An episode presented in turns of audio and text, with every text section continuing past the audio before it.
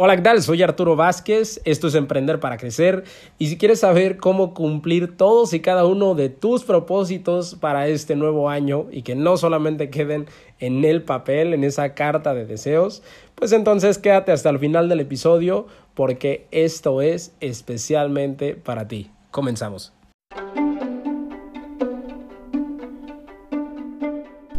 Hola, ¿cómo estás?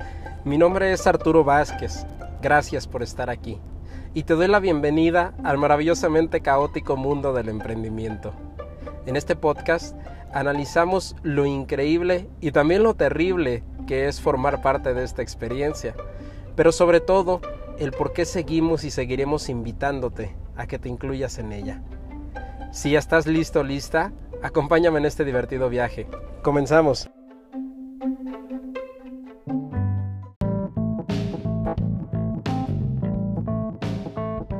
Hola, ¿cómo estás? Bienvenido, bienvenida seas nuevamente Emprender para Crecer y de verdad muchas, muchas gracias por estar conmigo nuevamente.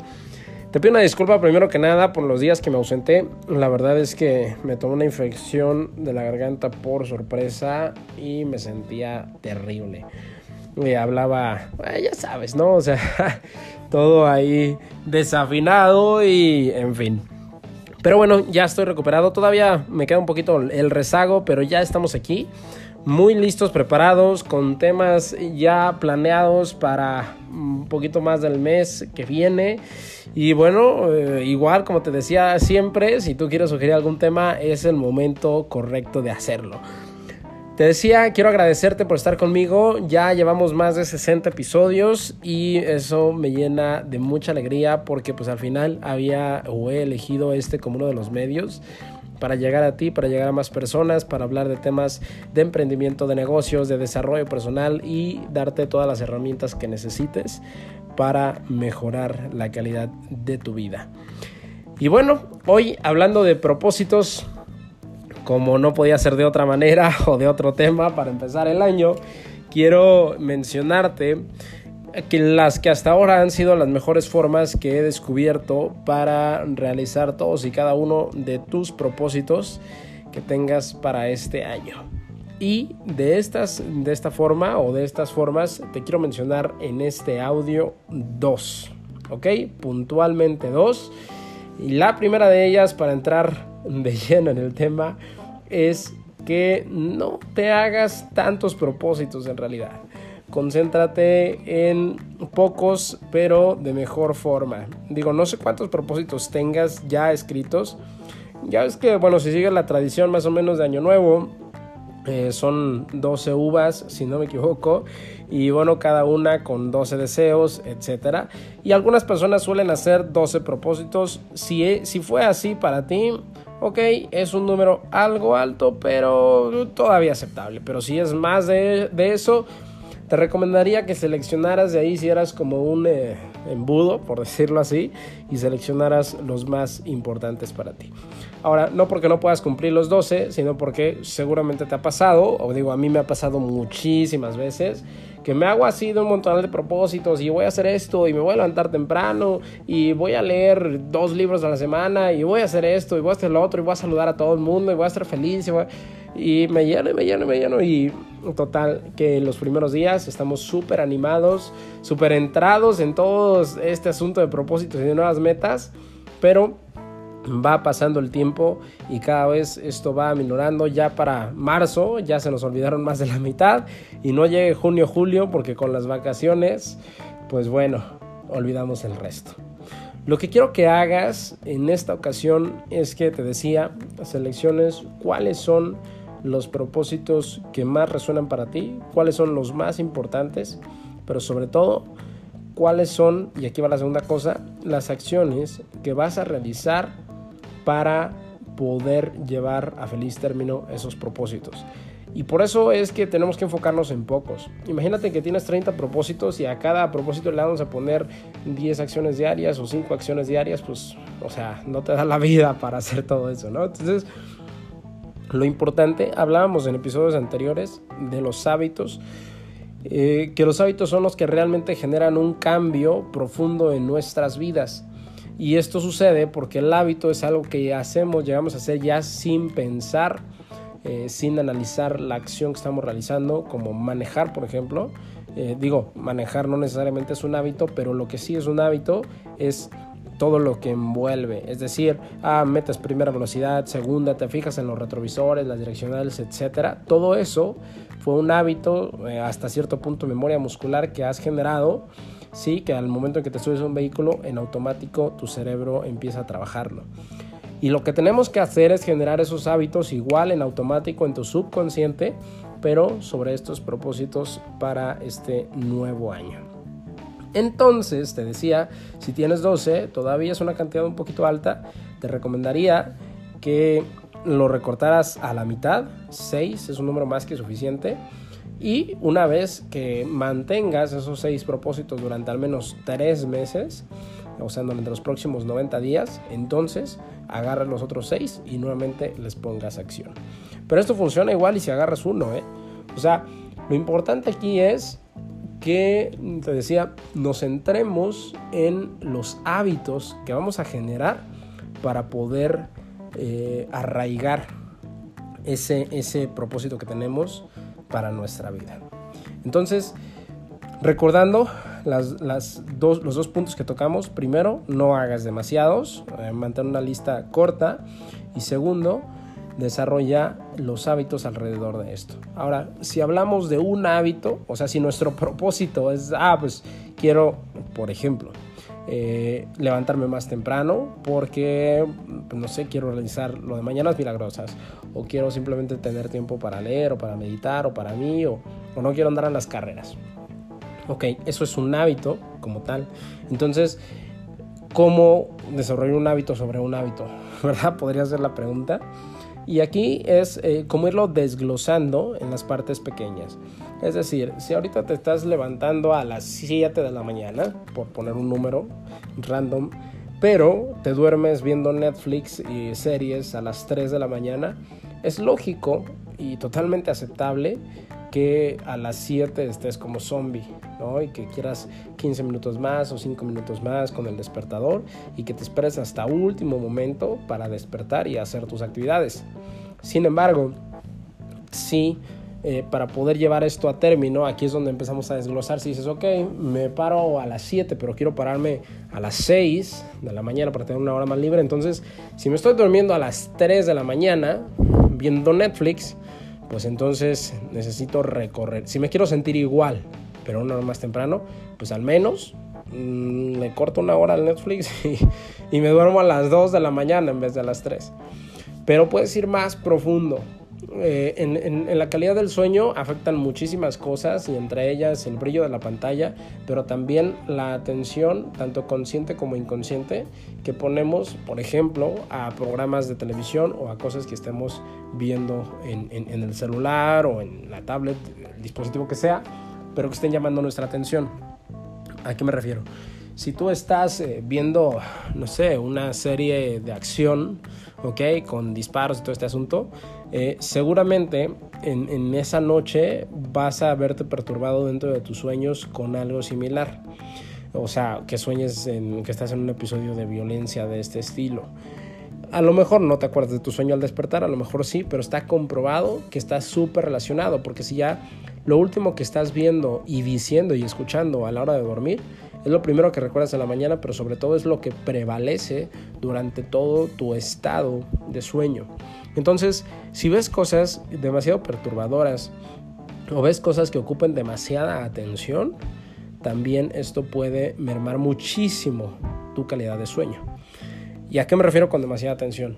Por ejemplo, si te pusiste a leer un artículo, o sea, hablamos incluso de cosas tan sencillas como leer, hay personas que dicen, bueno, es que yo leo para quedarme dormido, ok. Pero si te pusiste a leer un artículo referente, por ejemplo, impuestos, que es un tema ahorita también bastante sonado y que tocaremos también en los días subsecuentes. Pero si te dices, ok, eh, me puse a leer sobre impuestos y sobre los cambios fiscales que habrá y me di cuenta que tengo que hacer muchos cambios dentro de mi negocio o dentro de mi estructura financiera para que no me vaya a afectar estos cambios fiscales. Entonces lo que va a pasar es que nuevamente tu calidad de sueño no va a ser la mejor porque al menos durante los primeros minutos o las primeras horas de sueño, va, tu cerebro va a estar trabajando tratando de solucionar ese problema que le planteaste en la noche. ¿ok?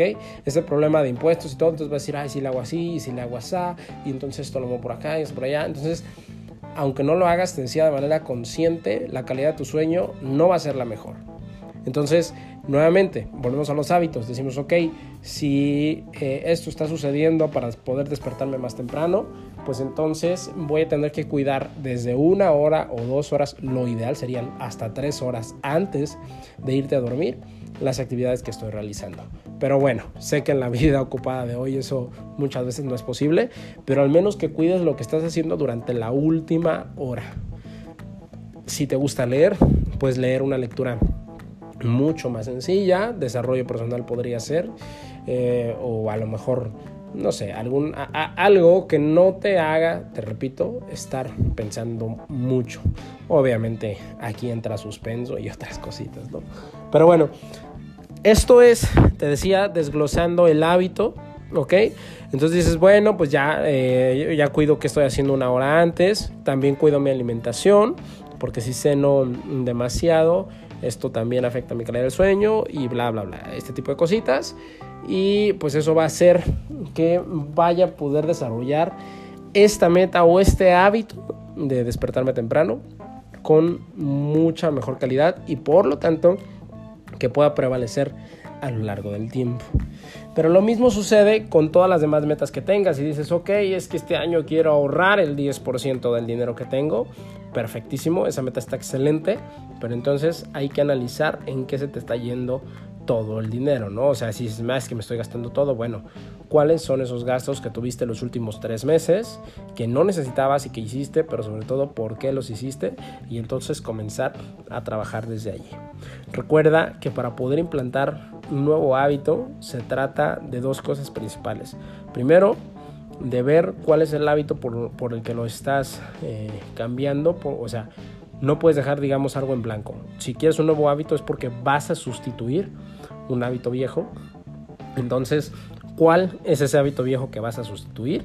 Y la segunda cosa que, te debes que fijar es cómo se está originando este nuevo hábito para saber, perdón, este viejo hábito, para saber cómo trabajar, o sea, trabajar en los orígenes más allá de en los resultados.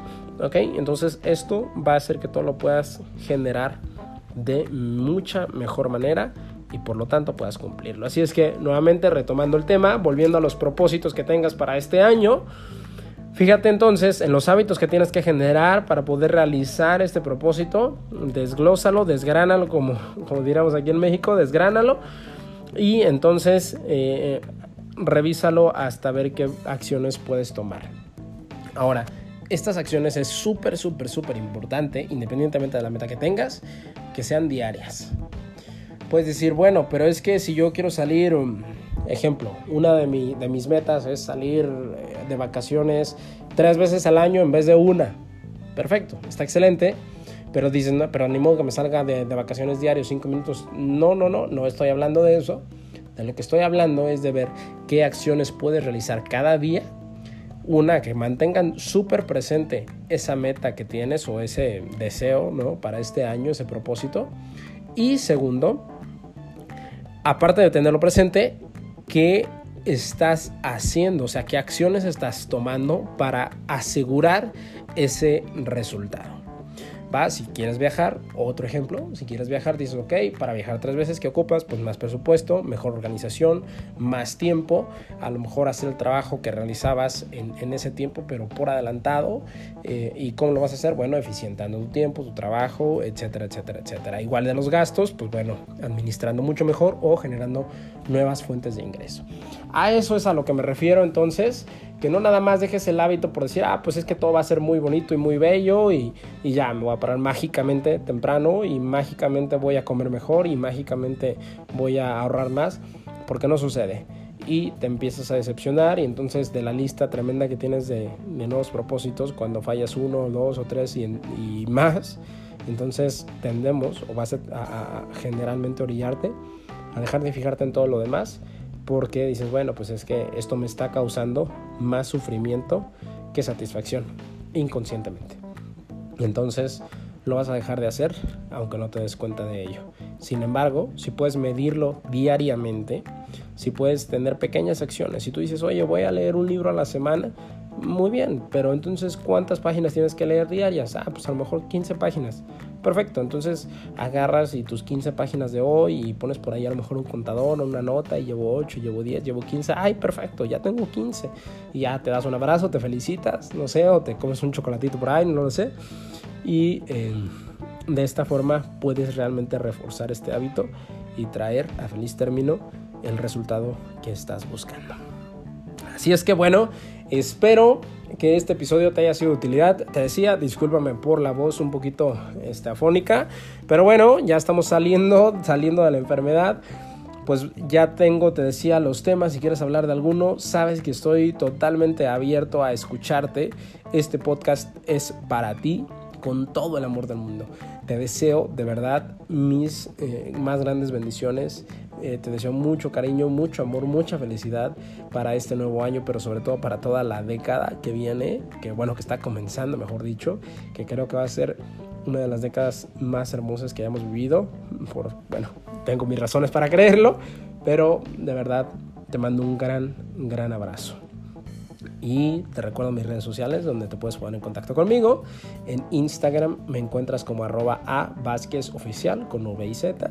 Y en Facebook y Twitter me encuentras como arroba Arturo. Nuevamente, gracias por estar aquí y nos escuchamos mañana puntualmente, como siempre, en el siguiente episodio. Chao, chao.